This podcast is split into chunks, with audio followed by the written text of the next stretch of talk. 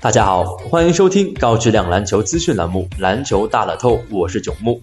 北京时间周四早上八点，NBA 常规赛东部赛区一场恶战，黄蜂坐镇夏洛特山猫球馆迎战热火。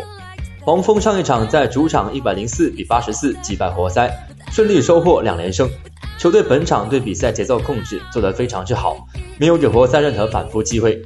由于对方明星内线德拉蒙德状态低迷，黄蜂本场在内线优势明显。中锋泽勒贡献二十分六个篮板，这数据要比德拉蒙德的九分九个篮板强不少。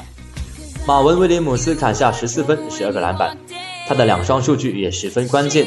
内线成功获得牵制效果，外线自然拥有更多出手空间。巴图姆本场虽说命中率不高，但是依然通过个人能力吸引防守，为其他队友创造空间，全场贡献八个助攻。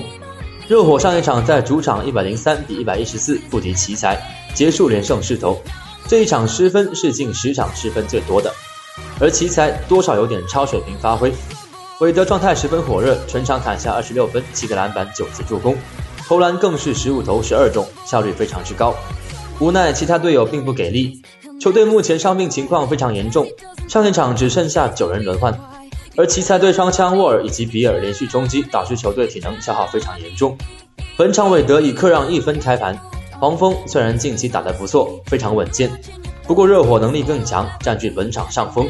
本场也有伤员复出，而韦德则直接开出克让分，体现出明显倾向。本场不妨追捧克胜。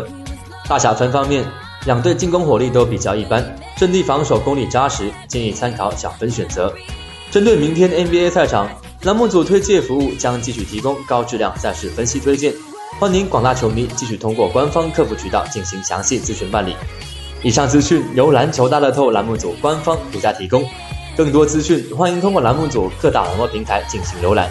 今天节目就到这里，感谢收听，我们下期再见。